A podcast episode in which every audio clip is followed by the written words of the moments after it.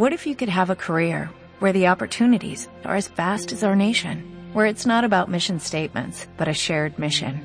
At U.S. Customs and Border Protection, we go beyond to protect more than borders, from ship to shore, air to ground, cities to local communities. CBP agents and officers are keeping people safe. Join U.S. Customs and Border Protection and go beyond for something far greater than yourself. Learn more at cbp.gov/careers. Bueno, estamos eh, iniciando la semana. Ya este pasó la semana eh, difícil.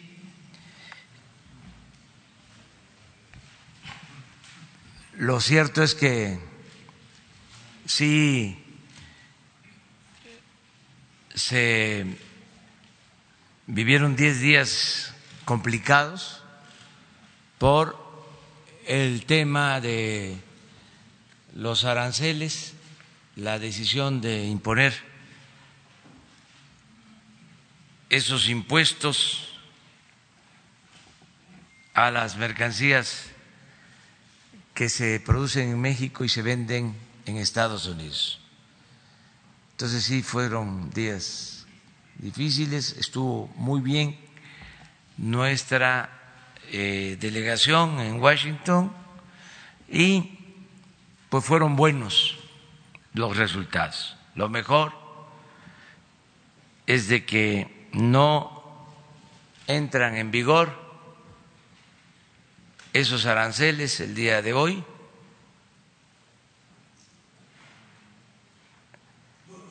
Y lo que cuenta en política, pues es mantener principios y también los resultados. Entonces, eh, Marcelo Ebrard va a exponerles sobre este asunto y antes eh, Alejandro Encinas va a darles a conocer lo que significa este día, 10 eh, de junio, por los actos de represión de 1971 y cómo se recuerda este día haciendo el compromiso de que nunca, jamás debemos de optar por el autoritarismo, por la represión, que siempre tenemos que ser respetuosos de la libertad de expresión, de la libertad de manifestación, del derecho a disentir, de la pluralidad, de no usar la fuerza, y mucho menos eh, la tortura, la desaparición, el asesinato de opositores, borrar eso por completo, esa historia negra que eh, tenemos que superar en una etapa nueva en este proceso de transformación que se está llevando a cabo en el país. Y por último, Ricardo Sheffield, como todos los lunes, nos va a dar a conocer el quién es quién en los precios de los combustibles. Entonces, si les parece, empezamos con Alejandro. Al final, preguntas y respuestas. Muy buenos días, tengan todas y todos. Con su autorización, señor presidente. Pues efectivamente, el día de hoy se conmemora el 48 aniversario de ese trágico jueves de Corpus Christi del 10 de junio de 1971. Y para hacer esta conmemoración, tener fresco en la memoria estos lamentables hechos con los que se prendió a aniquilar no solamente la disidencia en el movimiento estudiantil, sino la disidencia y la libertad de opinión expresión en este país. El presidente nos ha instruido que de cara al 50 aniversario que habrá de celebrarse en el año 2021, iniciemos un conjunto de rescates de espacios en donde se van a cabo las actividades de tortura y de exterminio de los hombres y mujeres disidentes al régimen en esos años. Por supuesto, son muchos y algunos han ido cambiando a lo largo del tiempo, han ido, algunos han sido demolidos, otros afectados por los terremotos que hemos sufrido aquí en la ciudad, otros se han vendido a particulares, pero tenemos una buena serie de estos inmuebles que lamentablemente fueron parte de la historia de terror de la Guerra Sucia. Y el día de hoy vamos a inaugurar un memorial en lo que fueron, las instalaciones de la Dirección Federal de Seguridad, eh, que durante esos años pues fueron uno de los lugares de desarrollo de este tipo de actividades ilícitas y autoritarias. Ese memorial se va a llamar Circular de Morelia, está en la calle de Morelia número 8, en la colonia Romita, y con él, si tenemos ahí este, la presentación y lo podemos hacer, este, eh, presentar aquí a todos y todos ustedes, pues se pretende recuperar la memoria y documentar las graves violaciones a los derechos humanos que se cometieron ese año, justamente en los sótanos de lo que fue la Dirección Federal de Seguridad y en particular el lugar donde operaba la Brigada Blanca. Y con ello se busca dignificar a las víctimas y contribuir a rescatar la memoria colectiva. Pasan las dos siguientes, por favor. Para este proyecto va a presentar información sobre testimonios, material del Archivo General de la Nación para reconstruir los hechos y al mismo tiempo se ha habilitado este sitio en el sótano del inmueble en donde va a presentarse también una plataforma eh, digital conocida como Memorial Virtual que contendrá en gran medida los archivos que hasta ahora han sido desclasificados en el Archivo General de la Nación, aunque todavía existe mucha información eh, reservada al respecto, al respecto y al mismo tiempo veremos cómo estas prácticas en este lugar donde pues estuvieron al frente Fernando Gutiérrez Barrios, Luis de la Barrera, Javier García Paniagua y Miguel Nazar Aro, entre otros protagonistas de esta parte negra de nuestra historia, pues hicieron interrogatorios, torturas, desaparición forzada en este edificio. Como lo van a ver, aquí más, por favor pasamos a las siguientes. Eh, va a estar todo lo que tenemos hasta ahora disponible en una versión digital de los archivos que nos ha eh, autorizado eh, y nos ha entregado el Archivo General de la Nación. Yo espero que pronto tengamos el total de los archivos que se han integrado ya al respecto. Este inmueble ya lo había señalado yo, este está ahí en la colonia Romita y será al mismo tiempo el depositario de una memoria virtual de todos los materiales de la Dirección Federal de Seguridad, una galería fotográfica de las obras plásticas exhibidas en el acto inaugural. Hoy lo inauguraremos a las 13 horas. Nos han donado ya más de 100 obras pictóricas, gente que participó en los hechos de toda la época de la Guerra Sucia como parte de su contribución a la memoria y se presentará el documental La herencia más dolorosa, de la cual presentaremos un corto muchos le dicen tráiler, me gusta decirle corto al final de mi intervención y antes de que este, intervengan todos de nuestros invitados que son testimonios vivos, vivos de lo que se vivió en esos lugares. En este sentido, vamos a seguir rescatando estos espacios de memoria el siguiente serán los sótanos de la Secretaría de Gobernación. Hay un interés particular del señor presidente de que esto se lleve a cabo. Estamos en estos momentos haciendo los levantamientos topográficos y el rescate de este entorno y seguramente en los próximos días daremos ya un informe al respecto. Yo les pediría que hiciéramos la presentación. Este es el video que se presentará. Tiene eh, en su versión original una versión de 20 minutos. Hoy simplemente vamos a presentar una síntesis de un minuto de proyección.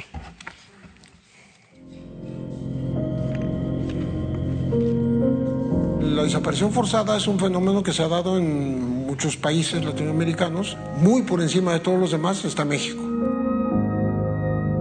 Se torció la ley, se torció el propósito del Estado en su obligación de garantizar la seguridad y, la justicia para la población. Empujaron a muchos jóvenes, como en otros países de América Latina, a tomar las armas.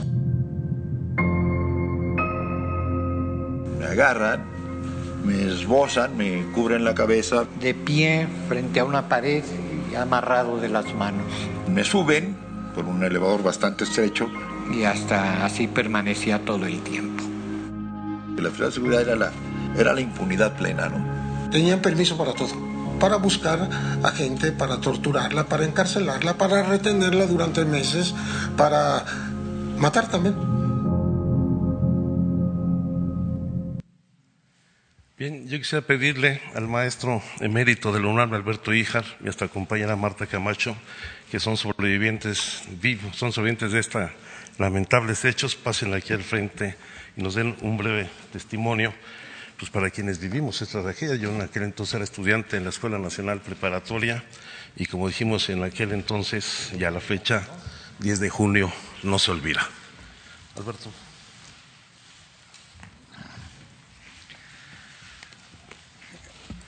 Se trata de liquidar ese nombre ignominioso de guerra sucia para en cambio mostrar la historia dialéctica de México, que no es solo la historia del Estado y las constituciones, sino las luchas populares que desde Yanga en la colonia, Guadalupe Victoria, el primer presidente de México que conservó su nombre guerrillero, y así está registrado en la historia, y los combatientes populares que le siguieron.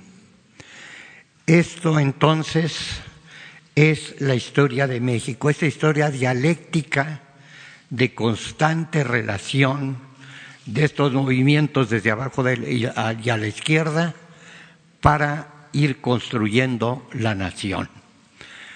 El eh, memorial que hoy se inaugura, no me gusta memorial porque es muy gringo, el sitio de la memoria, es entonces el primero de una serie que habrá que descubrir los espacios públicos en donde estuvimos secuestrados, torturados, inhabilitados para saber dónde estábamos y hasta la sobrevivencia de algunos, como los que estamos presentes, y la liquidación y desaparición de centenares que ni siquiera supieron dónde estaba.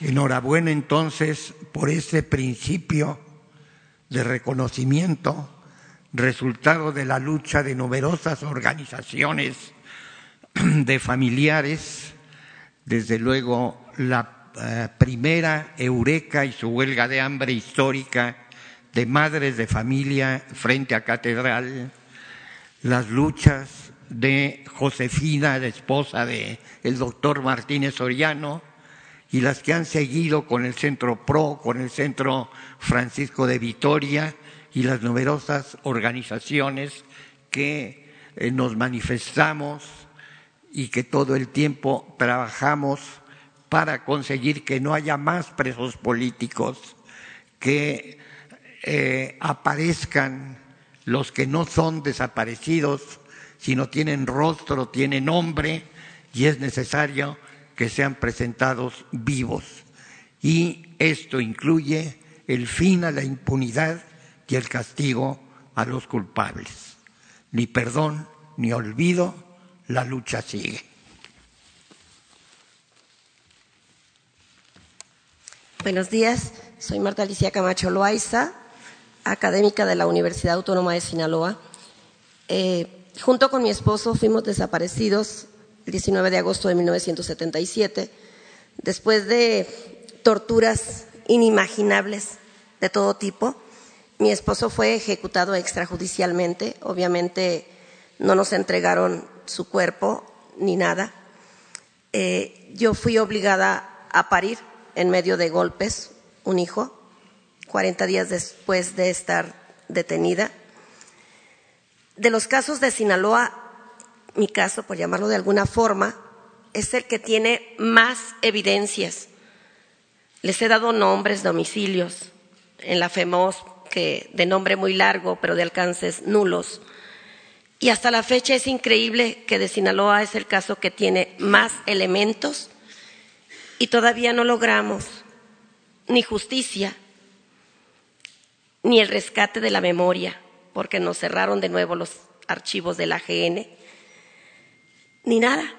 Aquí la justicia transicional parece que está con los ojos cerrados o no existe, porque tenemos testimonios, yo les di nombres hasta los domicilios de los perpetradores y todavía no alcanzamos justicia.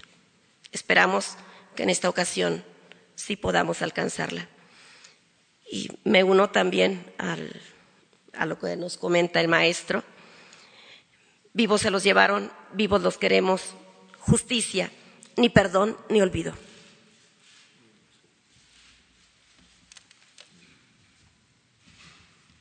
Pues quédense aquí si quieren. Ponemos una silla.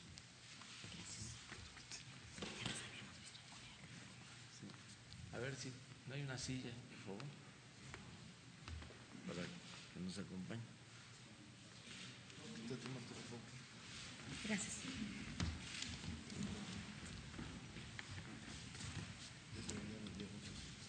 Bueno, vamos a que Marcelo nos explique lo de el acuerdo que se tomó el viernes por la tarde noche en Washington.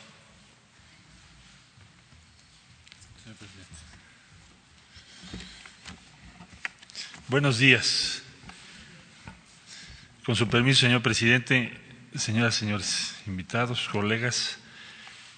Bueno, informar respecto a los eh, acuerdos llegados con Estados Unidos a la administración Trump respecto al tema de la tarifa y la migración. Primero diría que en lo que lleva este gobierno, en estos meses, esta ha sido la más difícil o el momento más difícil en la relación entre México y Estados Unidos.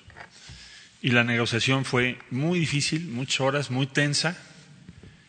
Y en esencia lo que ocurrió es que la relación comercial y económica se subordinó a la, a la diferencia sobre el tema migratorio. Eso no había ocurrido. Un objetivo primordial de la negociación fue entonces para nosotros, para la delegación mexicana, volver a separar las dos esferas. Es decir, que la esfera comercial y la relación económica siga su camino y que la esfera migratoria siga el suyo, como estábamos hasta antes de la semana pasada. ¿Qué provocó que esto ocurriese por parte de Estados Unidos? El número de personas que están llegando allá. Es decir, en el mes de mayo, así nos recibieron en la reunión con el vicepresidente, que fue también muy dura. Dura no en el sentido que fueran groseros o otra cosa así, sino muy dura en el sentido de que el tono era casi de ultimátum. Bueno, quitan el casi. Eh, ¿Por qué? Porque nos recibieron con el reporte del mes de mayo de aprehensiones hechas en la frontera de los Estados Unidos con México y dieron a conocer una cifra superior a 140 mil personas. Es decir, con esa tendencia de personas que están llegando a Estados Unidos, dicen ellos, a fines de este año se habrían, estarían llegando más de un millón seiscientas mil. El tema de las tarifas, yo quisiera nada más eh, subrayarlo porque por fortuna hoy se ha alejado ese, ese peligro, pero el tema de las tarifas, ¿qué, ¿qué implica para México? ¿O por qué es tan importante tener cuidado con eso? Bueno, en primer lugar, hay que tomar en consideración que tenemos un tratado de libre comercio presentado al Senado en México y que está en el Congreso de Estados Unidos Y si se aplican tarifas unilaterales, entonces nos alejamos del modelo del Tratado de Libre Comercio.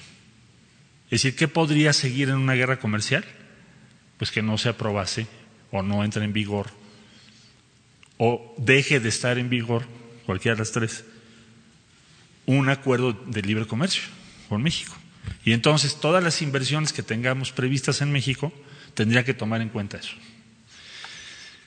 Pensamos, estimamos que entrar a una guerra comercial nos va a costar a México qué? ¿Cómo lo podríamos traducir para nuestra vida personal? Bueno, en primer lugar sería, estimamos, como incrementar el IVA de golpe 10% en términos de tus condiciones de vida. Implicaría probablemente la pérdida de un millón doscientos mil empleos. Implicaría una caída en el Producto Interno Bruto de más de un punto. ¿Y esto por qué razón? Bueno, porque primero vamos a tener 5%, luego nos habían marcado el primero de julio 10%, y entonces esto se convierte en una crisis económica para nuestro país que afecta a toda la población. Entonces, ¿a qué se llegó en esta negociación? Bueno, en primer lugar, aunque ahora voy a leer en detalle los resultados. En primer lugar, se llegó a que los dos temas se separen de nuevo. Entonces logramos que el tema migratorio esté en una mesa y el comercio y las tarifas en otra. ¿Qué se acordó y qué se logró entonces?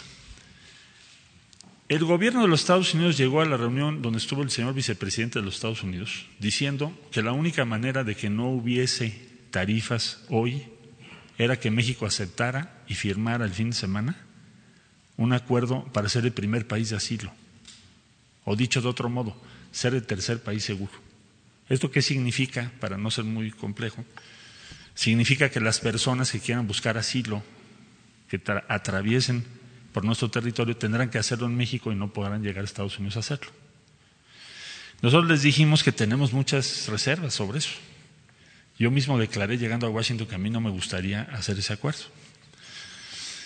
Entonces, después de muy intensas negociaciones, llegamos a dos medidas, una propia y otra de ellos, y se acordó un plazo para hacer las cosas y ver quién tiene razón la medida mexicana que fue informarles algo que ya ha sido informado a la opinión pública en México, que es que la Guardia Nacional Mexicana va a cubrir todo el territorio nacional y también la frontera sur. Eso no se deriva del acuerdo con Estados Unidos. Eso ya estaba establecido. Lo quiero subrayar porque he visto comentarios en los medios de algunas personas que dicen que vamos a militarizar la frontera sur. Bueno, eso es inexacto. En primer lugar, porque es la Guardia Nacional. Y segundo lugar, porque está incluido esa presencia en esos municipios en el plan que ya se había presentado.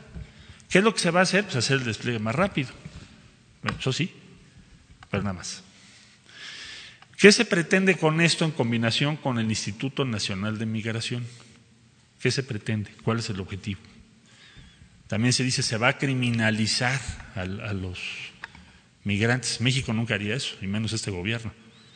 Es decir, porque alguien se quiera mover, eso no lo convierte en criminal.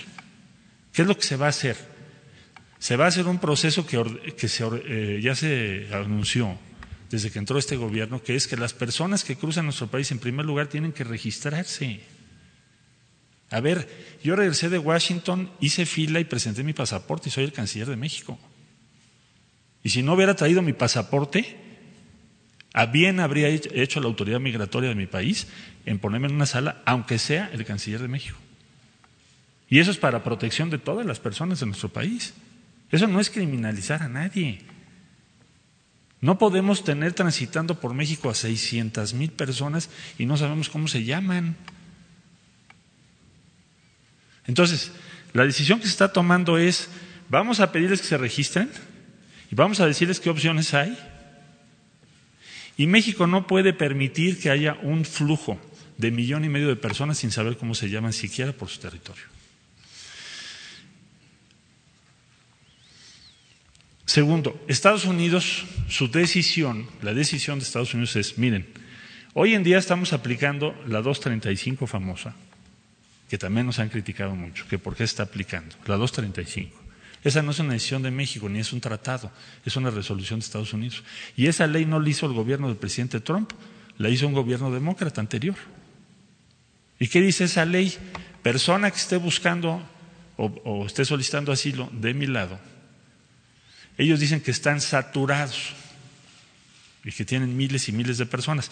Y a juzgar por las cifras que han dado, pues sí es verdad, porque si tienen 600 mil personas cuando antes solían tener 180 mil, pues puede ser que sí estén saturados. Bueno, entonces lo que dijeron es, vamos a poner en México personas que ustedes puedan admitir para que terminen su proceso de asilo. Y es lo que estamos haciendo. ¿Cuántos hemos recibido? Más o menos 10 mil personas, según se informó hoy en la mañana. Para aquellos que dicen que nos van a mandar cientos de miles. Hay 10 mil. ¿Y por qué estamos haciendo eso? Porque estamos comprometidos con que esa persona termine su proceso de asilo. ¿Por qué no los deportamos? Porque respetamos el derecho de asilo. ¿Por qué los apoyamos? Porque respetamos el derecho de asilo. Bueno, Estados Unidos nos dijo, lo voy a hacer en otros puntos. Bueno, entonces, ¿qué es lo que nosotros vamos a hacer? Pues hacer lo mismo, es decir, vamos a permitir que esas personas terminen sus procesos de asilo. Esa es la medida que Estados Unidos tomó, es la 2. Entonces, el punto 1 es de la Guardia Nacional, el punto 2 es la 235. Punto 3 lo explico porque hay tweets del presidente Trump y me dicen que sí hay acuerdos secretos paralelos o que qué más dimos, que si, los granos, en fin, voy, a explicarlo lo más preciso porque además la instrucción que tenemos es hacer una diplomacia transparente. Eh, ambas partes, dice, están de acuerdo en que en el caso de que las medidas adoptadas ¿Cuáles? Las dos anteriores que acabo de explicar. No tengan los resultados esperados. ¿Cuáles? Que los números se estabilicen y vayan hacia abajo. Entonces tomarán medidas adicionales. Ahora, ¿cuáles son, ¿qué es lo que aceptamos nosotros? Dice, de ser necesario México y los Estados Unidos a fin de enfrentar los flujos migratorios irregulares y las cuestiones de asilo, continuarán sus conversaciones sobre los términos de otros posibles entendimientos. Voy a explicarlo. Ya les dije que en la reunión con el vicepresidente de Estados Unidos, ellos estaban insistentes en lo de tercer país seguro o primer país de asilo. Entonces les dijimos que yo creo que este fue el logro de la negociación más importante. Pues tengamos un plazo para ver si México y lo que está proponiendo tiene razón y si no, nos sentamos entonces a ver las medidas adicionales que ustedes proponen y otras que pensamos nosotros. Por ejemplo, nosotros que pensamos que un sistema de distribución de, responsabilidad sobre asilo tendría que ser regional, tendría que participar la ACNUR. ¿Por qué? Porque es evidente que en Centroamérica tenemos una crisis mayúscula. ¿Cómo se explica que haya este número tan inmenso de personas que están buscando? Esto ya es un éxodo. ¿Qué sucede en Centroamérica para explicar esto? ¿Cómo podemos organizar una respuesta razonable? Entonces, ¿qué es lo que nos comprometimos? A que si no tienen éxito las medidas que estamos proponiendo, tengamos que sentarnos a discutir con Estados Unidos y con otros países como cuáles, Guatemala, Panamá, Brasil. ¿Por qué? Porque a Brasil llegan los extracontinentales, Panamá porque ahí llegan cubanos y haitianos. Guatemala porque ahí pasan los hondureños y salvadoreños. Es un sistema regional. Entonces, ¿eso, ¿eso qué quiere decir? Bueno, nosotros confiamos en que las medidas que hemos propuesto tengan éxito, pero si no lo tienen, sí vamos a tener que participar en una discusión de ese tipo. No lo estoy ocultando. ¿Qué implicaría eso y por qué dice hoy el, presidente Trump en un tuit que habría que presentarse al Congreso en México esos cambios? ¿Por qué dice eso? porque se le dijo, yo se lo dije incluso no a él, pero sí al vicepresidente, a los demás, México, si acaso estas medidas no funcionan y tuviéramos que participar en un modelo regional como el que acabo de explicar, tendríamos que presentárselo al Congreso. Es decir, yo tendría que ir al Senado de la República y decir al Senado de la República, oigan, las medidas que tomamos no funcionaron y lo que nos están proponiendo los americanos es esto y tenemos, y esta es la discusión y qué podemos hacer y qué no podemos hacer. O sea, no es una decisión del Ejecutivo, tendría yo que verlo con el Senado de la República. Entonces, a eso se refiere. Esta declaración conjunta está firmada y sellada por nosotros. Esta es la que leí yo el día viernes. Y todo lo que se derive de esto yo les voy a estar informando puntualmente. ¿Cuándo o en qué fecha se va a hacer la evaluación? Dentro de 45 días. Aquí dice concluidas y anunciadas en un periodo de 90. Entonces, a los 45 días tenemos que sentar las partes y decir, bueno, ¿tuvo éxito o no tuvo éxito? Si no tuvo éxito, ¿qué vamos a discutir? Y entonces ya yo informaría en detalle qué es lo que se va a discutir si es que no tenemos éxito. Pero evidentemente nuestro propósito es tener éxito. Ahora, otra discusión de nunca acabar, pero que finalmente acabó y se asentó, fue el compromiso del 18 de diciembre que firmamos con el Departamento de Estado, porque esa es la posición esencial de México, que se mandó en una carta al presidente Trump, que es cuál, que la única solución plausible y razonable es que hagamos un plan de desarrollo integral, mismo que ya se presentó, yo lo llevé a la Casa Blanca. Ya fuimos a Alemania, Alemania ya lo respaldó, el canciller alemán. España ya emitió un comunicado que lo respalda también. Entonces, Estados Unidos dijo, voy a invertir 5.8 billones de dólares, de los cuales se han anunciado 350 millones de dólares en un proyecto en El Salvador, en el que estuvo ya presente el actual presidente de la República de El Salvador. Ese es el primer proyecto que se deriva de esto y de las gestiones de Salvador, claro está, directamente con Estados Unidos. Entonces, lo que queremos es esto este punto que para nosotros es obvio, pues para, para los Estados Unidos si pudiera, pues lo sacaban, ¿no? Pero aquí está, está también acordado por ellos y es público. Entonces, ¿qué ganamos? Resumo. Primero, pues no hay tarifas hoy. No hay una amenaza de tarifas en 90 días, o en 45, o en 30. Punto dos, migración se separa de comercio. Regresamos cada, cosa a su mesa. Si se juntan las dos, para nosotros es peligroso. Punto tres, en materia migratoria, lo que estamos nosotros tratando de demostrar es que lo que nosotros proponemos es mejor que otras alternativas que existen, por supuesto pero tenemos que demostrarlo, tenemos que convencer, persuadir.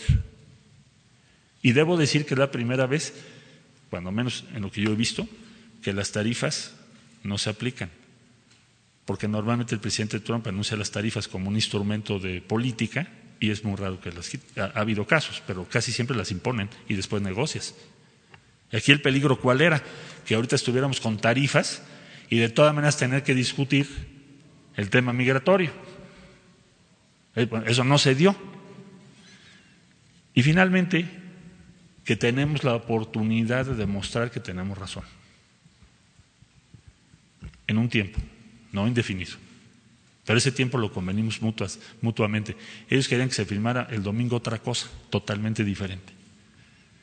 Pero eso es lo que está aquí.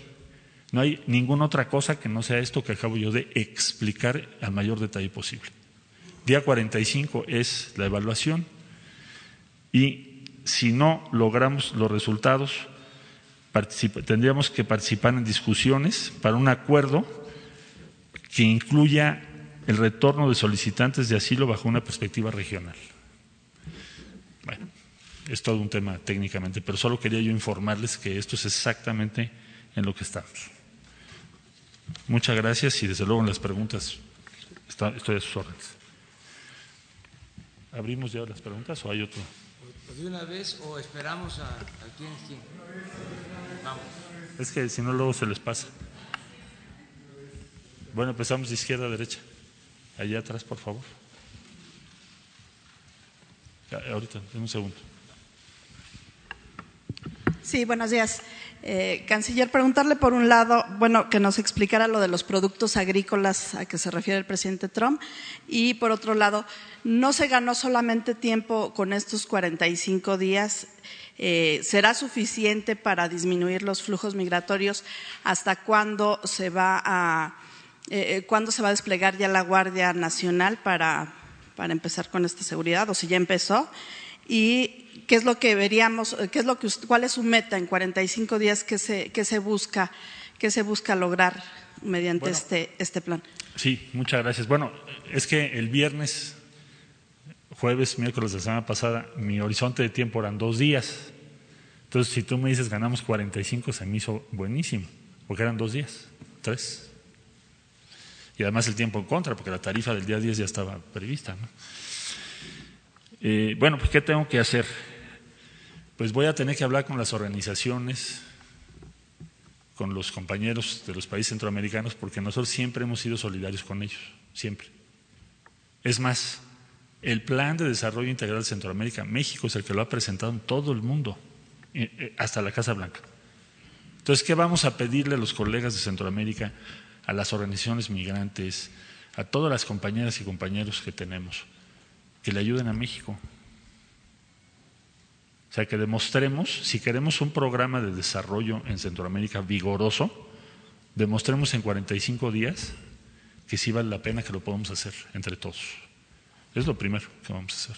Lo segundo, eh, me preguntas de la Guardia Nacional. Bueno, según se informa por las autoridades correspondientes, esto ya tiene una base, ya están instalados una base, lo que se va a hacer es, eh, ampliar los números. Yo no tengo las cifras exactas, pero seguramente en el transcurso del día las podemos dar. Y el despliegue más importante tendrá que ser de migración, que son los que tienen la facultad eh, principal. La función de la Guardia Nacional pues, será de apoyo, complementar a los agentes de migración. Pero también tendrá que haber otra serie de actividades que ya iremos anunciando, que vamos a ver con el señor presidente en el transcurso del día de hoy, que tienen que ver con atención de salud, educación y otros temas. ¿En 45 días se busca disminuir o Se busca mostrar que funciona, tiene que disminuir, porque si vuelve a aumentar, a ver, el, el mes de abril fueron 110 mil, si no mal recuerdo, y el mes de mayo fueron 140 mil o algo así. Entonces el número ha ido creciendo muchísimo, con lo cual se vuelve un tema mayor en Estados Unidos. Y nada más preguntarle por el tema de los productos agrícolas también. Ah, mira, yo creo que él se refiere, porque no existe fuera de esto que acabo de explicar, quiero ser muy claro, fuera de esto que yo acabo de explicar, no hay ningún acuerdo de ninguna especie que no se haya dado a conocer. Todo esto que estoy diciendo se dio a conocer desde el viernes, solo que lo estoy detallando. ¿no? Pero eso es lo que acordamos. Es decir, es un acuerdo migratorio. Lo comercial no está en este documento. Ahora, ¿a qué se refiere yo creo? ¿Qué, está pensando él? Nosotros dijimos en la mesa, a ver, el impacto de la tarifa es de 5%. Esto, esto lo presentamos oficialmente. la caída del Producto Interno Bruto sería de 1.12 puntos este año. Eh, las exportaciones quedarían entre 7.7 y 22.1%, pero igualmente las importaciones. La más importante importación mexicana, o una de las más importantes, son granos de Estados Unidos. Y en México se perderían 1.2 millones de empleos. Entonces, en el momento que no se aplican las tarifas, es al 5. Si te vas al 10, bueno, pues entonces tienes un impacto todavía mucho mayor. Pero bueno, eso es lo que presentamos. Entonces, al momento de no aplicarse las tarifas, me supongo yo que él está calculando que entonces va a ser un impulso un poco mayor al crecimiento económico y que eso también va a aumentar nuestras importaciones, entre otras de granos. Eso es lo que yo pienso que está él diciendo. Pero no tenemos un, acuerdo específico sobre productos de esa naturaleza. ¿Estás tú, por favor? Secretario, eh, buenos días. Buenos días. Roberto Cruz, de Impacto Revista, Diario y TV. Acaba de mencionar usted que se separaron los temas de migración y de comercio. Me supongo que entonces también se separó el de seguridad. Eh, y me supongo que entonces el presidente de Estados Unidos, Donald Trump, tampoco ya no tiene nada más que decir o guardarse por ahí en la bolsa sobre seguridad. sobre lo que nos acaba usted de decir y sobre lo que él acaba de decir que va a revelar. Ah. Con lo que usted nos comenta, entonces ya no hay nada más que él pueda revelar. Ahora, ahora bien, eh, eh, con esto, con este paso que se dio, eh, ante Estados Unidos y como decía Calderón, pues haya sido como haya sido. Suponemos entonces que Estados Unidos pues también aceptó algunas cosas. En este acuerdo, eh, Estados Unidos echa para atrás su amenaza de muro. Estados Unidos se compromete a frenar el tráfico de armas de Estados Unidos a México. Estados Unidos se compromete a consumir menos droga de lo que consume. Esas serían mis preguntas. Tengo otra pregunta, para, es otro tema, es sobre seguridad. Eh, lo que acaba de ocurrir sobre Norberto, el joven universitario, no sé si la haga ahorita, presidente, o al rato. Muy bien, son mis preguntas. Eh, soy breve contigo. Bueno, el, el mayor riesgo para México, como ya expliqué yo, fue y es el tema de las tarifas y que se cancele, se suspenda o se deje para otro, otra ocasión el acuerdo comercial con México. Entonces, lo que se logró es que la tarifa no se aplique. Eso ya de entrada es para nosotros muy importante. Ahora, lo segundo, el punto del desarrollo en Centroamérica, fíjense bien lo que estamos diciendo. México no pidió para sí. No hay ningún punto que diga que a México le den dinero, que a México no sé qué, que hay otros temas que podríamos plantear, pero no planteamos eso. Planteamos y lo aceptó el gobierno de Estados Unidos. ¿Qué dice? Lo siguiente. Estados Unidos reitera su beneplácito al Plan de Desarrollo Integral lanzado por el Gobierno de México en conjunto con los gobiernos de El Salvador, Guatemala y Honduras para promover los objetivos del desarrollo. México y los Estados Unidos liderarán, liderarán el trabajo con socios nacionales e internacionales para construir una Centroamérica próspera y segura y así abordar las causas subyacentes de la migración con el objetivo de que los ciudadanos puedan construir mejores vidas para ellos y sus familias en casa. Esto para nosotros fue lo más importante en este acuerdo después de las tarifas. Pero es hablar por Centroamérica, no por México. ¿Por qué no hablamos por México? Porque habrá otros foros, otras ocasiones y porque nos preocupan los migrantes centroamericanos. Si no nos preocuparan, pues entonces ¿para qué metemos ese artículo? Mejor hubiera yo puesto, oigan, arreglen esto, den a México dinero, hagan lo otro. No, nosotros somos leales con la gente de Centroamérica y aquí está escrito. Ahora, no es cualquier cosa, ¿eh? es el único compromiso que ha firmado la administración Trump de desarrollo con una región del mundo, ya no digo de América Latina.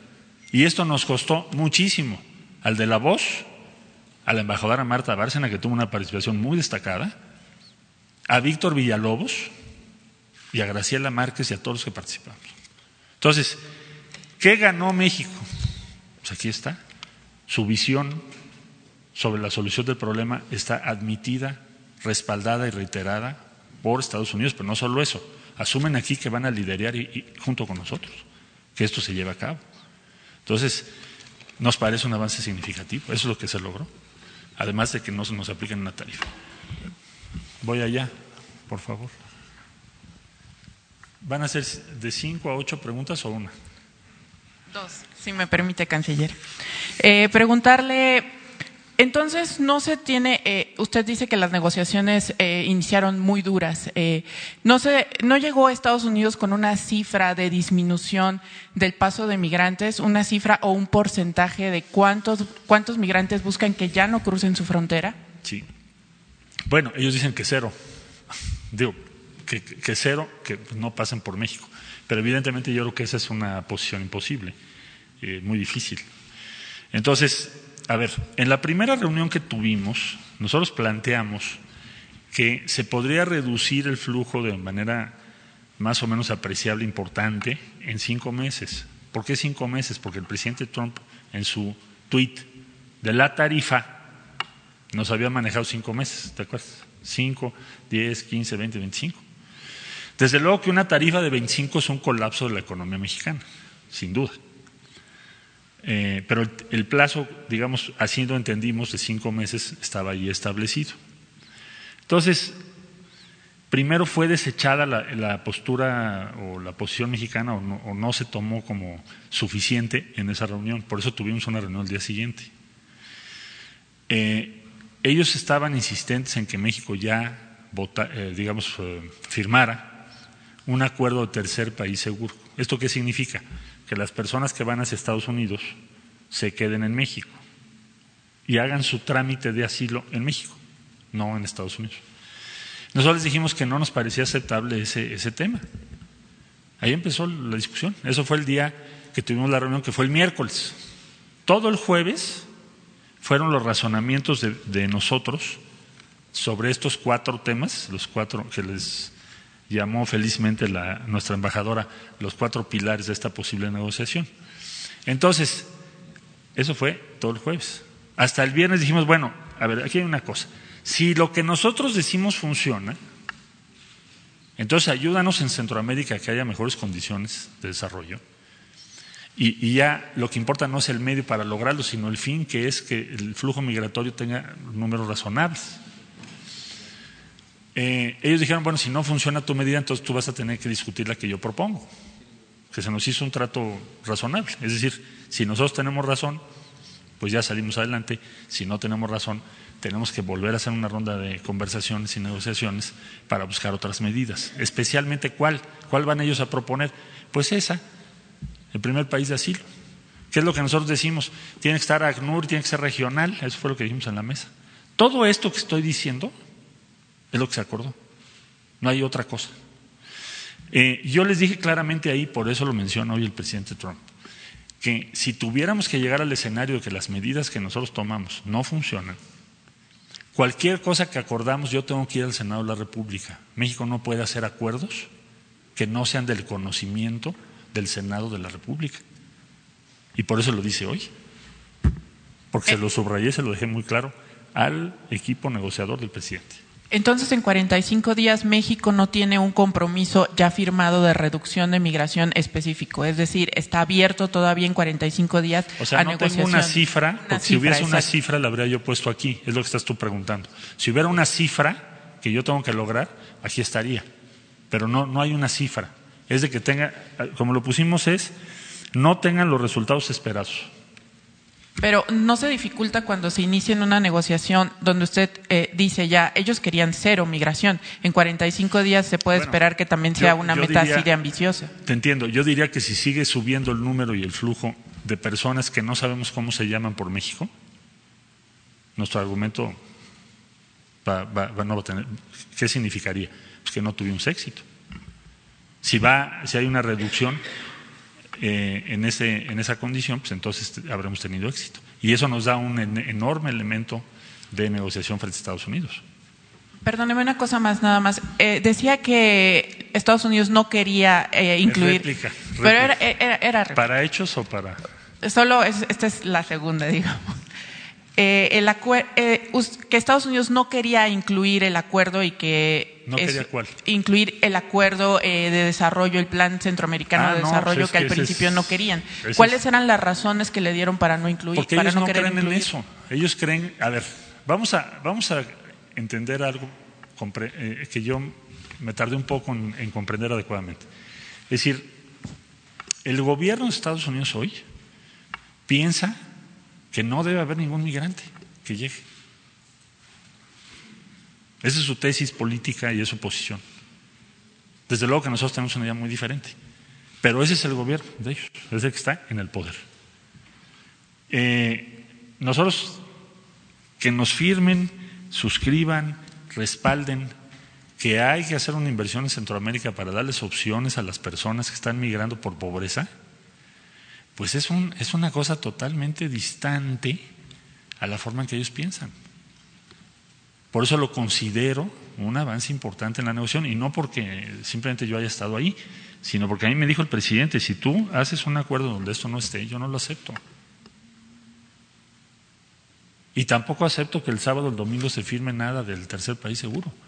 Y si tú llegas a un acuerdo de plazo es tu responsabilidad y la asumo. ¿eh? Lo que hay que hacer es tener resultados y persuadir. yo sé que es bien difícil, pero por lo pronto lo logramos. El viernes a estas horas diríamos, híjole, nos van a aplicar las tarifas el lunes. Pero finalmente lo logramos. Ese, esos 45 días son oro molido para México. Si les parece dos más, porque si no ya no me va a invitar el presidente. Acá, porque. ¿Y lo tú? Sí. Buenos días, señor canciller Carlos Montesinos de la Hoguera. Este, eh, en concreto, ¿qué le va a pedir a sus colegas de Centroamérica, ya que entendemos que pues, todavía no están dando el plan de desarrollo? ¿Cómo se van a, qué va a plantear usted para que se solidaricen con México? ¿Mayor control migratorio, fortalecimiento de las fronteras, recepción de sus deportados? ¿Qué, le, qué les va a plantear? Dos cosas, dos compromisos nada más. Uno, que entre todos logremos eh, hablar con las diferentes organizaciones, hacer un compromiso común para que no siga creciendo el número, porque sigue creciendo el número al que le van a aplicar tarifas en algún momento dado en el futuro, si es que esto no lo logramos corregir, pues va a ser a México. Entonces, necesitamos su solidaridad. Claro que con cada país tendremos que comentar las cosas. Yo no estoy pidiendo medidas coercitivas. No estaría yo pensando en eso. Eh, la, la, segunda cuestión, que aceleremos el paso para echar a andar nuestro programa. O sea, el plan que acabo de decir depende de una serie de proyectos, y en fin, que no es el motivo de esta conferencia, pero la instrucción que me ha dado el presidente es que tendría que empezar antes de los 90 días, el plan. Porque así como ellos tienen prisa, nosotros también.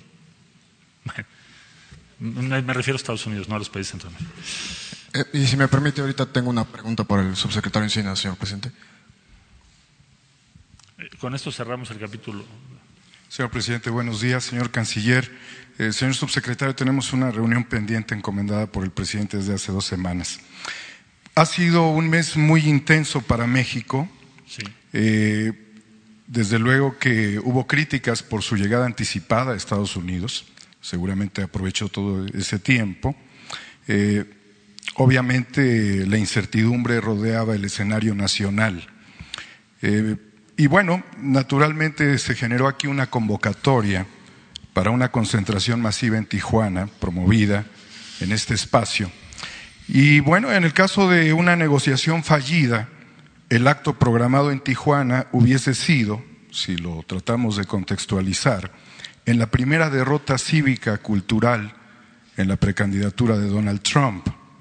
Esto debido a que México pudo haber buscado una reorientación hacia el mundo exapolar y al mismo tiempo de que 25.4 millones de votos dentro de Estados Unidos estarían en riesgo para el republicano. La pregunta es, ¿qué tan significativa fue la advertencia del consenso popular en las negociaciones que sostuvo con el equipo norteamericano? El himno nacional lo dice, ¿no? Y retiemble en sus centros la tierra. Esperaríamos también réplicas al interior de Estados Unidos y qué tanto lo hizo valer. Yo diría que lo más importante que hubo en todos los esas largas horas que tuvimos de negociaciones fue el respaldo de la gente en México.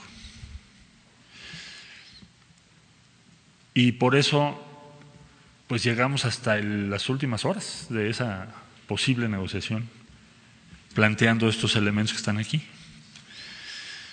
Eh, los hicimos valer en cuanto a que los resultados nos parecen son favorables. Yo no diría si tú pones una comparación, ¿quién ganó qué? Lo más importante es que no nos aplicaron tarifa, no tenemos una contracción económica, no vamos a pagar un IVA de 25% o 26% de un día para el otro. Y en todo esto que se combinó, México tiene o preservó la posibilidad de demostrar que lo que está diciendo tiene validez. Ahora, si fallamos y si no tenemos resultados, pues entonces sí ya no vamos a tener argumentos eh, sólidos para plantear una ruta diferente. Entonces tenemos que tener éxito, estamos obligados a ello. Pero ese derecho lo hicimos valer. Muchas gracias. Pues es que ya. Sabemos, pero hay dos preguntas que quisiera hacerle, que creo que cierran esta situación. Primero, las repercusiones, presidente, presidente y canciller, las repercusiones que va a tener que eh, el regreso de los migrantes eh, a, a, México en tanto dura el proceso de asilo? ¿Cuáles van a ser las repercusiones y qué se va a hacer en ese sentido? Y la segunda, de una vez el hago para que no se pierda más tiempo. Eh, se logró lo de los aranceles, pero ¿qué hay de los tomateros? Se tocó el tema porque están, eh, están en una situación muy difícil. ¿Y qué hay de ellos? ¿Se logró o algo o no? Todo el ambiente de la relación, la esfera de la relación con Estados Unidos, por que es una prioridad de su presidente, y ahora ya van a empezar su campaña. ¿eh? El día 18 de junio empieza la campaña ya, algo así. Porque el tema prioritario, el top, es migración. Todo el ambiente de la relación con México depende de eso. Los tomates también, eh, en fin, todo lo que se quiera. Entonces, nos estamos rifando mucho en estos próximos días para demostrar que efectivamente puede haber soluciones efectivas, razonables. Y si logramos eso, pues muy probablemente, muy seguramente vamos a poder navegar otros problemas. El que tú me preguntas, el tomate es uno de ellos. No obedece necesariamente a la migración, pero nos ayuda en el ambiente general. ¿Cuáles van a ser las repercusiones? Bueno, si tenemos éxito, pues el número de personas que estén esperando su asilo en México va a decrecer. O sea, si tienes éxito en cuanto al flujo se reduzca, eh, que podamos hacer programas para que las personas o se queden en el sur de México o se queden en sus países, pues entonces vas a recibir cada vez menos de estos 10 mil que ahora están en México. Entonces, eh, eh, vamos a prepararnos para poderles ofrecer pues las trabajo y, condiciones favorables para ese tiempo, esa estadía, que puede ser larga, pero si tenemos éxito no tiene por qué crecer ese número. Este es un acuerdo que empieza a correr a partir de hoy, no se refiere a los que ya llegaron. Entonces, si tenemos éxito en lo que vamos a hacer, pues el número tiene que ir a la baja, tiene que ser un número razonable que no nos genere un problema mayor en el norte del país. Muchas gracias. ¿Cuánto dinero se va a destinar? ¿Cuánto, dinero se va a destinar para atender a los migrantes aquí en México, eh, en la frontera, mientras esperan el asilo eh, de Estados Unidos? De, eh, y también, ¿en qué ciudades fronterizas se van a concentrar los migrantes? Mejor. Mira, vamos a tener reunión con el día de hoy, intercambio de información y demás con las autoridades norteamericanas para que no te dé una respuesta a la ligera. Si me permiten, en cuanto tengamos la respuesta de las autoridades norteamericanas de en qué puertos de entrada van a hacer esto y cuándo y en qué cantidad, se las compartimos inmediatamente para no hacer una cosa especulativa ahorita. Muy bien. Bueno, pues vamos con Ricardo. Y al final, este, si hace falta, yo este, contesto algunas preguntas. Ya ahora muy pocas porque está todo. Buenos días, señor presidente. Buenos días a todas y a todos. Como se puede constatar el día de hoy, la administración que encabeza el presidente Andrés Manuel López Obrador pone atención a que no se olvide el pasado, que haya perspectiva de futuro, pero también que se cuiden los detalles del hoy, como este programa de quienes quieren las gasolinas, en donde eh, el precio más alto en gasolina regular lo encontramos en, Veracruz, eh, Veracruz, perdón, el más bajo, lo, encontramos el más alto en eh, Bahía de Banderas, Nayarit, a 21.15 el precio al público por litro, 3.17 de margen y el más bajo, Veracruz, Veracruz con 17.57 centavos el litro con 49 centavos de margen. En la gasolina premium, el precio más alto en el país, 23.13 eh, el litro de premium con un margen de 3.10 por litro y el más económico lo tenemos en Veracruz, Veracruz también, la misma gasolinera a 18.50 18.57 litro con 18 centavos de margen. En el precio del diésel, 21.85, el más alto en Aguascalientes, Aguascalientes, con un margen de 3 pesos 70 centavos, y el más económico eh, con un precio al público de 19 pesos con 30 centavos el litro de diésel, un margen de 54 centavos. Si lo vemos acumulado por marcas, los tres tipos de combustibles, tenemos los precios más altos que se mantuvieron igual que la semana pasada, por cierto, que es Chevron, Arco y Shell, y los tres más económicos, la Gas, Lodemo y Orsam. En general, eh, estabilidad en el mercado porque eh, los precios muy similares a la semana pasada, con poca variación. En las acciones de verificación, en esta semana no encontramos ningún rastrillo como la semana pasada, que está en proceso la, denuncia que se presentó ante la Fiscalía General. Se hicieron las 125 verificaciones y, cabe hacer notar que 46 verificaciones se realizaron con la asistencia de, y el apoyo de la Policía Federal Preventiva, en donde cinco gasolineras, y pasan el siguiente, cinco gasolineras no volvieron a permitir en segunda ocasión la verificación. Cuando fuimos solos no lo permitieron, volvemos ahora acompañados de la Policía Federal Preventiva y ahora realizamos 41, pero cinco nos vuelven a impedir la verificación. Estas, estas cinco gasolineras que nos impidieron por segunda ocasión la verificación es una en Tamuín, San Luis Potosí, eh, dos en Hermosillo, Sonora y dos en Guaymas, Sonora. Estas cinco, el viernes pasado, ya presentamos eh, escrito a Pemex para que conforme al contrato con Pemex les deje de vender combustible Presentamos el escrito a la CRE para que pierdan la concesión, porque también se incumple con las disposiciones de la concesión, y además presentamos la denuncia en la Fiscalía General de la República para cualquier delito que hubiera que perseguir en este caso y esperamos en esta semana se cumplimenten estas peticiones a la CREA, Pemex y a la Fiscalía General de la República. En el tema de gas LP, eh, el precio más alto eh, por litro, que son los tanques estacionarios, lo tenemos en 11 pesos 42 centavos, con un margen de 6 pesos 9 centavos por litro, y el precio más económico lo encontramos en Santiago, Mihuatlán, Puebla, con un precio al público de siete pesos 73 centavos, un margen de dos pesos 29 centavos por litro para tanques estacionarios.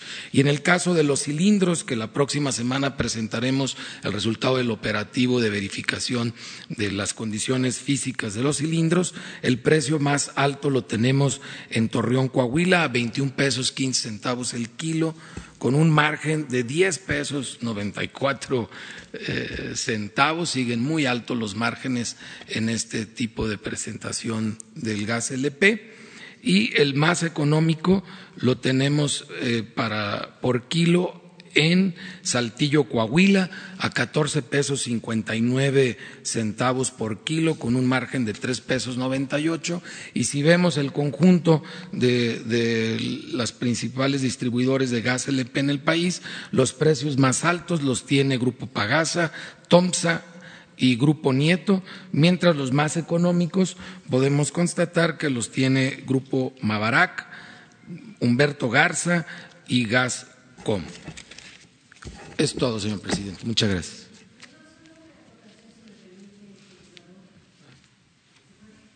Sí.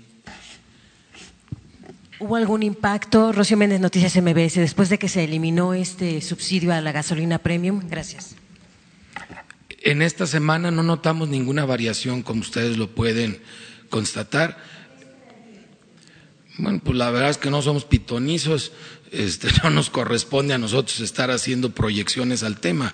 Nosotros hacemos verificaciones en campo, son diez mil productos y servicios que monitoreamos a través de quienes quieren el precio. Solo reflejamos hechos que están sucediendo en el mercado. Ya veremos la próxima semana qué reflejan los números. A Ricardo, eh, ya nos, eh, si no mal recuerdo, si la cifra no, no me falla, ya son en todas este, estas semanas de ejercicio alrededor de 50 gasolineras o un poco más de 50 gasolineras que no se han dejado verificar eh, en todas estas, estas semanas. Eh, me has platicado tú, Ricardo, de esta situación difícil, eh, no solo de que no se dejan verificar, sino la situación eh, de los verificadores en cuanto a que son amenazados, intimidados, levantados, etcétera. Yo les, yo, les, yo les preguntaría, ¿habrá un esfuerzo desde el Ejecutivo para que no se les dé tantas oportunidades a los empresarios, a los gasolineros, eh, y que no se dejen verificar, es decir, porque ahora la primera es que se les cobra una multa que a veces ni pagan. La segunda, la fuerza pública, que ya vimos, y tú lo estás diciendo ahora, tampoco, tampoco sirve porque van con la fuerza pública y se siguen eh, negando a verificar. Y la tercera es ya eh, dejar en la mesa de Pemex y de la CRE la posibilidad de que dejen o no de operar. La pregunta es, ¿habrá un esfuerzo desde el Ejecutivo, desde la Presidencia, eh, desde la Procuraduría para que se acompañe de un esfuerzo legislativo y los, gasolineros desde la primera vez que no se dejan verificar, inmediatamente se les retire la concesión? Estamos hablando de 12.500 estaciones de servicio en el país, alrededor de 330 después de enero, febrero y marzo que se tuvo el combate frontal al Huachicol, que dio muy buen resultado, como informó el señor presidente, 330 eh, no volvieron a abrir. De las, de las que quedan, efectivamente son menos de 60 que se han negado a ser verificadas y estamos hablando de más de, de 2.000 gasolineras ya verificadas en este, en este semestre. Entonces el número es relativamente bajo y de estas casi 60 son cinco nada más que se da un segundo paso porque ni con fuerza pública respondieron y este segundo paso pues ya es definitivo, pues van a dejar de, de estar operando. Yo creo que es muy importante que respetemos el Estado de, de, Derecho y vamos agotando las diversas instancias que la ley y la norma establecen para dar esa seguridad jurídica a todos, no solo a los consumidores, sino también a los proveedores de bienes y servicios. Y en el caso de, como efectivamente comenté en una entrevista contigo, donde encontramos en enero y febrero eh, múltiples ocasiones, eh, sobre todo en Tamaulipas, Michoacán y Sinaloa, de, de, presencia de personas con armas de alto calibre en las gasolineras. Afortunadamente, en estas últimas semanas ya no nos hemos enfrentado a, este fenómeno. Entonces yo, yo veo que va habiendo un avance, creo que es importante respetar la ley y respetando la ley vamos poniendo en el lugar a cada quien. Como dice el señor presidente, ese frijol con gorgojo hay que ir separando. Los gorgojos no son la mayoría y los vamos separando y vamos procesándolos conforme marca la ley digamos, cambiar las leyes o empujar este cambio de las leyes para que sean desde la primera vez cuando se les retire la concesión y sea, digamos, se les castigue, porque parece ser que eh, a veces tienen mucha manga ancha y pueden hacer con la autoridad lo que quieran. más que la ley, lo que hay que hacer es valer los contratos de las concesiones, porque ahí está ya escrito. Hay que hacer respetar lo que ya está escrito, no es, no es realmente la necesidad de una reforma de, de fondo, sino de la aplicación de la ley que ya existe. Gracias. Bueno, este, miren, eh, para redondear, primero a la pregunta sobre las gasolinas, eh, reitero el compromiso de no aumentar en términos reales los precios de las gasolinas, del gas, del diésel, de la luz. Así de claro, no van a aumentar en términos reales, porque ahora que Hacienda aplica una disminución en el subsidio a una de las gasolinas, de inmediato salen nuestros adversarios a pronosticar que ahí viene un gasolinazo. No van a haber gasolinazos. Se va a cumplir el compromiso de que no haya aumentos en términos reales en los combustibles una de las cosas más importantes de esta conferencia es el que nos permite aclarar eh, rumores, calumnias, todo lo que inventa el conservadurismo y sus voceros. Entonces, eso lo quería dejar muy en claro. Dos, decir que se hace el compromiso, que es algo sublime, de no utilizar nunca, jamás la fuerza, la represión para detener las expresiones de inconformidad contra el gobierno. Nunca más el autoritarismo, la represión en México. Esto lo dejo de manifiesto en un día que se recuerda un acto de represión no se va a olvidar. Eso es importante. Nosotros no vamos a torturar a nadie, no van a haber desaparecidos, no se va a mandar a asesinar a nadie. Este es un gobierno respetuoso de los derechos humanos, del principal derecho humano, el derecho a la vida. No es un gobierno autoritario como los que existieron lamentablemente en nuestro país. Y lo tercero es decir que estoy muy contento satisfecho con el acuerdo que se alcanzó con el gobierno de Estados Unidos. Muy contento, feliz, porque evitamos una crisis económica, financiera no era una cosa menor. Los técnicos, los economistas, hasta los que no nos ven con buenos ojos, sabían del el impacto que iban a tener los aranceles, la aplicación de estas medidas unilaterales injustas en todos los factores de la economía, todas las variables macroeconómicas. Y desde luego, en cuanto a la afectación en inversiones,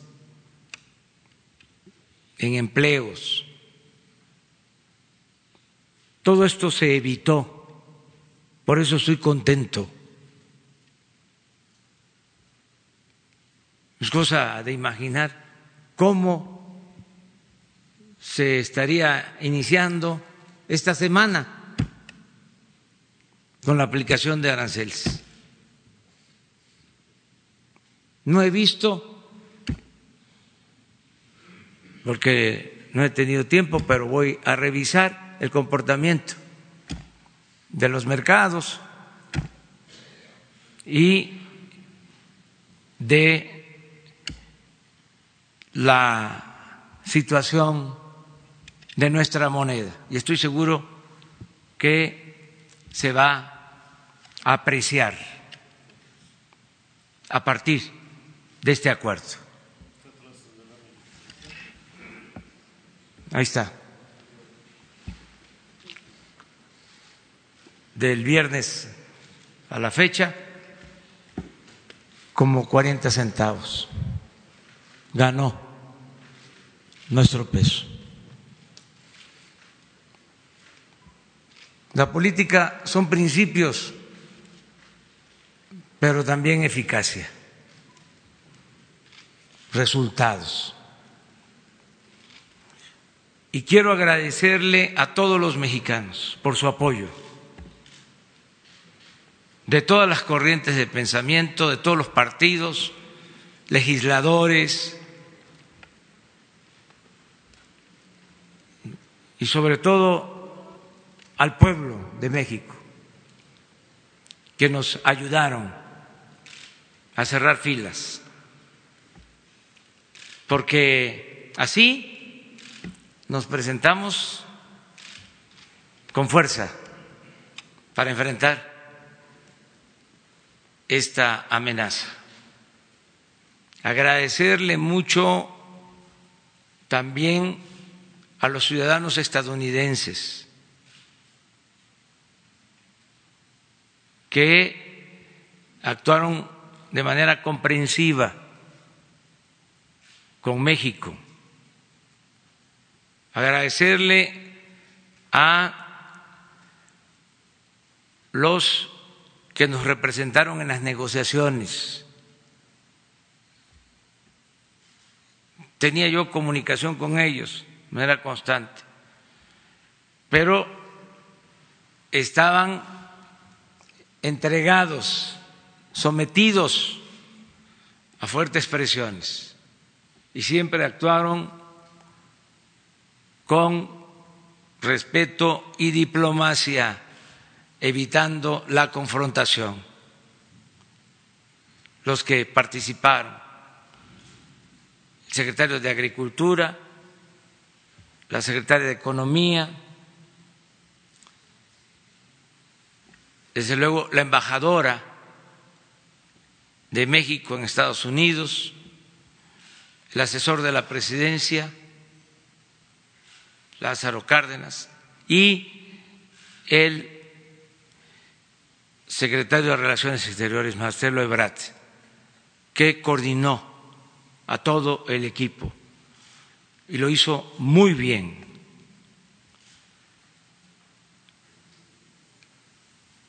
Agradecer también a los que participaron en la negociación por parte del gobierno estadounidense, porque escucharon, no se cerraron, hubo encuentros según me informa Marcelo, en ocasiones respetuosos, con actitudes respetuosas, pero ríspidas. Y eh, a pesar de eso, nunca dijeron, ya no queremos hablar con ustedes que es muy importante el diálogo, el diálogo, siempre hablar ante cualquier situación. Yo tuve que, confieso, rehacer mi discurso el viernes. El discurso que iba yo a pronunciar el sábado era distinto al que eh, terminé dando el sábado, porque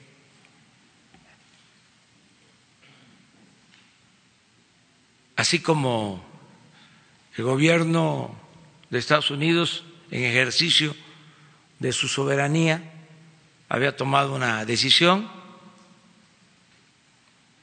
y tenían ellos ya tengo información, borradores para la aplicación de tarifas, de aranceles, nosotros estamos preparados. Y lo quiero resumir en un fragmento que le pedí ahora a Jesús que sacara de mi discurso de Tijuana, el que terminé este, dando a conocer y a ver si lo ponemos.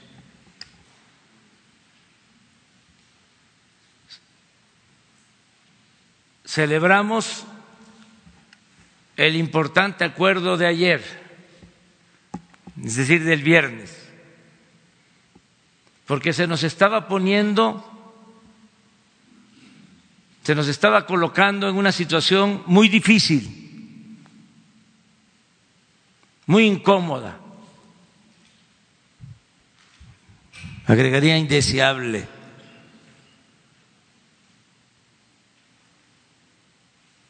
la de tener que aplicar a ciertas mercancías de Estados Unidos las mismas medidas, restricciones comerciales similares a las que se iban a imponer a las exportaciones mexicanas. Sí está claro, ¿verdad? Confieso que a título personal, como persona, como ciudadano, rechazo los actos de represalia y la ley del talión. Soy un pacifista convencido, inspirado en los ejemplos de Gandhi, de Martin Luther King, Martin Luther King, de Nelson Mandela. Sin embargo, como jefe y representante del Estado mexicano, no puedo permitir a nadie que se atente contra la economía de nuestro país, y menos que se establezca una asimetría injusta, indigna para nuestro gobierno y humillante para nuestro pueblo. Afortunadamente ayer se impuso la política sobre la confrontación el viernes por la tarde noche. Y debo reconocer que hubo voluntad para buscar una salida negociada al conflicto de parte del presidente Donald Trump y de sus principales colaboradores. Al presidente Donald Trump, por eso, lo repito, no le levanto el puño, sino una mano abierta y franca y le reiteramos nuestra disposición a la amistad, el diálogo y la colaboración. Y agrego, por el bien de nuestros pueblos. Esta es la esencia del discurso del sábado. Quiero también aclarar que hablé por teléfono con el presidente Trump y aun cuando la evaluación comienza en 45 días, yo propuse, y así está en el acuerdo, que cualquier decisión que se tome se haga en un plazo de 90 días.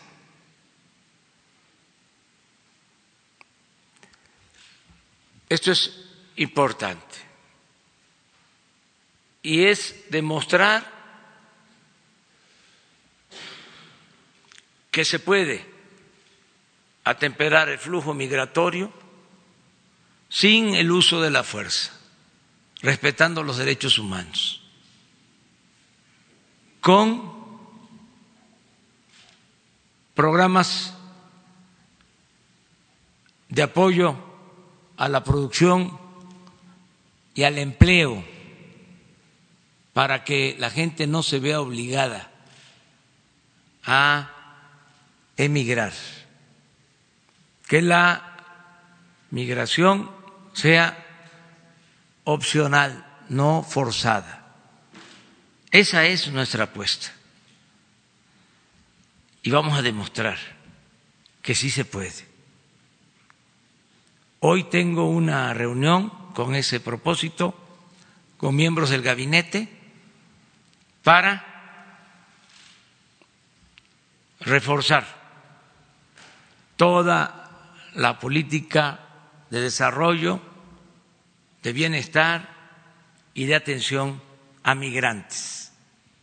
Y les vamos a estar informando.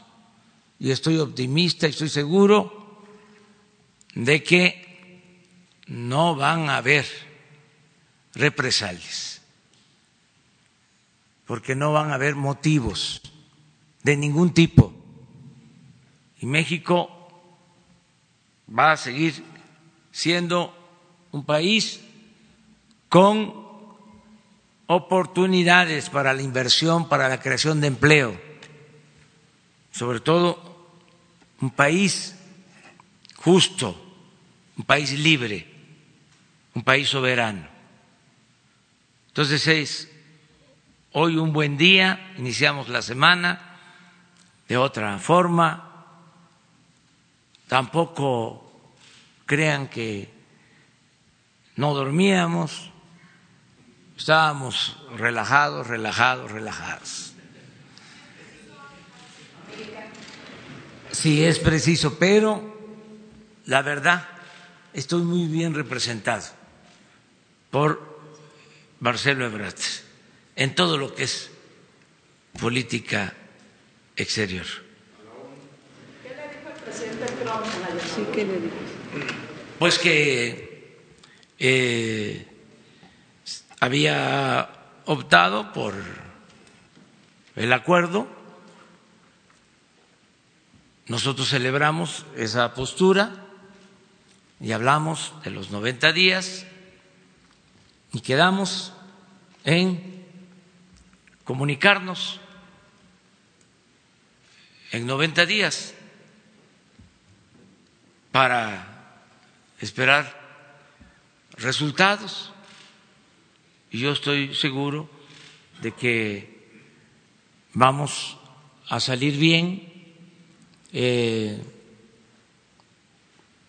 México es un país con mucho prestigio en el concierto de las naciones.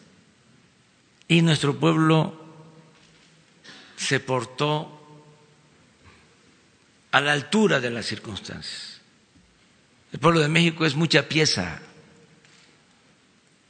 Imagínense que indígenas, campesinos, obreros, empresarios ayudando tengo que agradecer aquí a empresarios que se manifestaron en apoyo. El presidente del Consejo Coordinador Empresarial estuvo todo el tiempo en Washington ayudando. Carlos Salazar. Porque se habla de nuestra delegación eh, gubernamental, pero hubo una delegación del sector privado encabezada por Carlos Salazar, presidente del Consejo Coordinador Empresarial. También agradezco mucho el respaldo de los gobernadores, de los legisladores, de los presidentes municipales. La verdad, mucha unidad. Y ayer, antier, en Tijuana, también agradecí el apoyo de los medios de información en el país, porque se abrieron los espacios, eh, hubieron medios que eh, llamaron a cerrar filas, a pesar de diferencias, porque la patria es primero. ¿Cómo no voy a agradecer eso? Ni siquiera voy a hablar de los que en uso de sus derechos, de sus libertades, hicieron cuestionamientos, porque no fue eso lo que prevaleció, fue más la solidaridad de los mexicanos y decirles, hoy eh, iniciamos la semana en una circunstancia distinta y vamos a cumplir los compromisos y vamos hacia adelante. Sí, tres, porque ya me tengo que ir exactamente a la reunión para que no fallemos. A ver.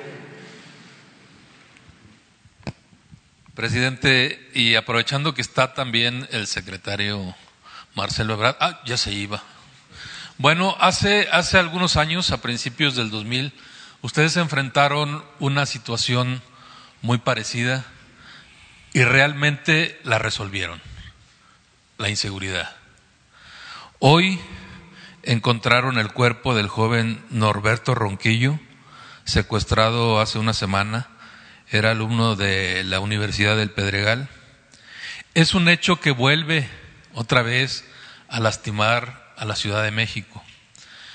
Y la pregunta es, presidente, si no es momento ya de recomendar para la Ciudad de México, para la capital mexicana, otra vez una mano dura como aquella que implementaron ustedes, eh, digamos tipo Rudolf Giuliani, una especie de cero tolerancia contra la inseguridad en la Ciudad de México, con delitos que han ido al alza, delitos que ha mencionado usted al margen del, del crimen organizado.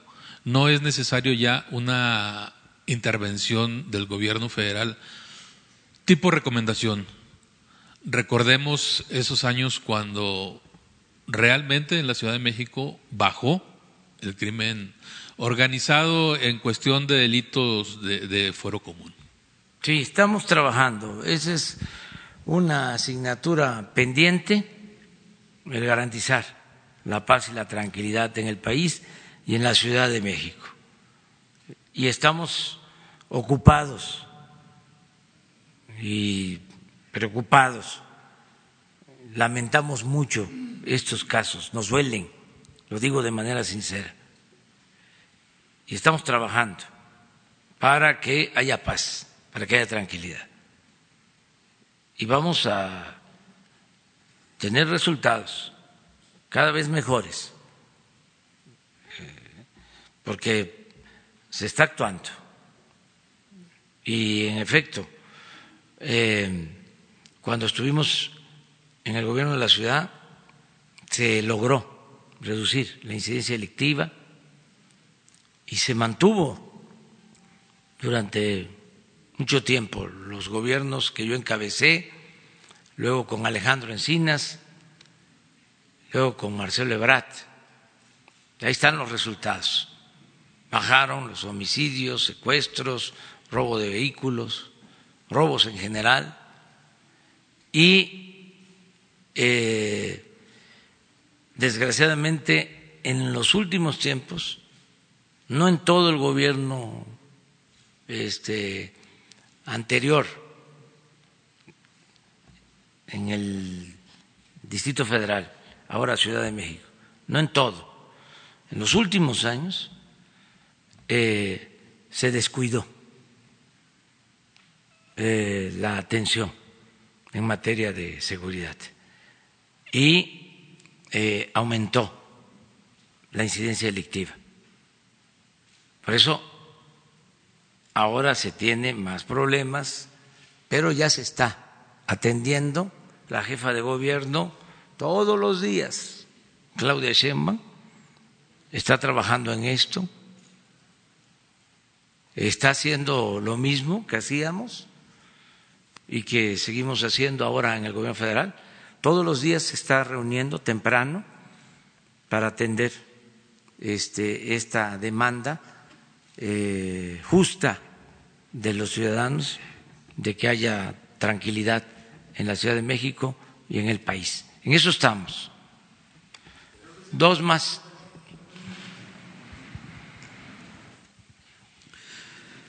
Jefe del Estado mexicano, Carlos Pozos, reportero de Petróleo y Energía. Algunos mexicanos se sienten orgullosos eh, por la manera que se llevaron a cabo estas negociaciones con Estados Unidos. Algunos otros más quieren saber qué otras estrategias, acciones de las que se han hablado aquí para evitar que se repita este tipo de incertidumbres con Estados Unidos u otros países y saber, presidente, hoy por hoy, en una escala del 1 al 100, qué condiciones hay para la firma del TECMEC. Bueno, este, hoy les decía, tengo una reunión terminando con el gabinete casi por completo, por entero, para la implementación del plan que eh, nos permita cumplir los compromisos y evitar eh, en el futuro cualquier amenaza de imposición de aranceles. Y estoy seguro de que vamos a tener buenos resultados. Y también puedo decir, respetando la autonomía del Senado, porque el poder legislativo es independiente, pero hay un ambiente político muy favorable, yo diría inmejorable, para que se ratifique en el Senado el Tratado de Libre Comercio entre México, Estados Unidos y Canadá. Eh, tengo la información que en una semana eh, van a tener ellos eh, un periodo extraordinario al que ya convocaron y me han informado que el primer tema que se va a tratar es el de la ratificación del tratado. Y puedo asegurar, puedo asegurar de que eh, en una semana o la semana próxima se va a ratificar por parte del Senado mexicano el tratado de libre comercio. Esto eh, va a ayudar también mucho. Lo vamos a hacer primero, con todo respeto, que en Canadá y que en Estados Unidos. Esto eh, va a significar que estamos cumpliendo con los compromisos y va a ser una muy buena noticia. Este, en México y en el mundo. Terminamos con él. Buenos días. Eh, Hans Salazar de ZMG Noticias, Guru Twitter, Zócalo Virtual. Yo quiero preguntar, eh, presidente, respecto a lo de hoy, 10 de junio. Eh, ¿Qué le respondería a la demanda de justicia por las represiones de por mencionar solo 68-71, guerra sucia, con una acción concreta de su gobierno. ¿Tiene contemplado algo? Bueno, ya se ha comentado aquí la apertura de los espacios, el rescate de los espacios, pero eh, respecto a, la justicia concretamente que, se está planteando, en sexenios pasados, y se ha manoseado mucho el tema de la, las comisiones de, las, de la verdad y todo este tipo de cosas, ¿hay algún tipo de cambio al respecto para poder responder a esta demanda que se ha vuelto eterna de justicia para los desaparecidos, para los asesinados, etcétera. Y por último, en el rescate de los espacios que se ha comentado por parte del subsecretario eh, Encinas, ¿está contemplado el campo militar número uno? Gracias. Mire, va a haber justicia, eh, primero, porque estamos eh, eh, aceptando los eh, agravios, las violaciones que se cometieron. Este, segundo, porque estamos haciendo el compromiso de nunca más optar por el uso de la fuerza. Y tercero, porque se van a revisar las denuncias y se va a promover de que se castigue a responsables. No hay impunidad. En este gobierno se acaba, porque se acaba la corrupción y la impunidad. Entonces, Alejandro Encinas tiene esa encomienda y eh, él podría ahora explicarles sobre esto de la justicia, de cómo lo están este, tratando y qué se está haciendo. Son muchos temas eh, pendientes pero en todos los casos no va a haber carpetazo, son expedientes abiertos.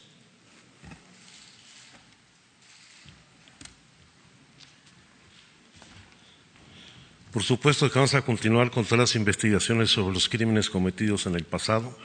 Más aún, en la Comisión Nacional de Búsqueda hemos integrado un área especializada para el esclarecimiento de la verdad y atender la demanda de todas las organizaciones y las familias y los propios agraviados para atender la situación, esta situación que data de más de 50 años en, algunos casos y en todos aquellos casos donde tengamos la posibilidad de acreditar las responsabilidades, de brindar las responsabilidades, vamos a proceder.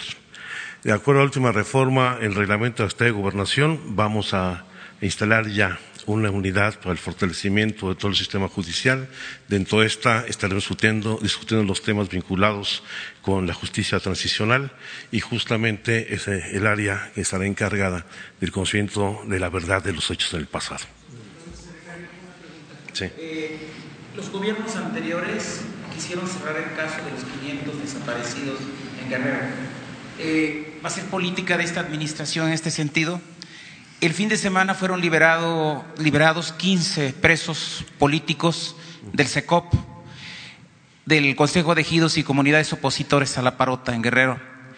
Eh, ¿Se va a reunir usted con ellos? Están pidiendo reunirse con, con usted. Ya tuvimos comunicación el mismo sábado, particularmente para generar las condiciones de que esta liberación no genere mayores tensiones en el municipio de Acapulco, particularmente en la región de Cacahuatepec y esta parte donde se encuentra el proyecto, o se encontraba el proyecto de la Parota, y esperemos que esta liberación ayude a crear un clima de pacificación y entendimiento para no continuar con la confrontación entre las propias comunidades de esta región. Muchas gracias. Nos vemos mañana.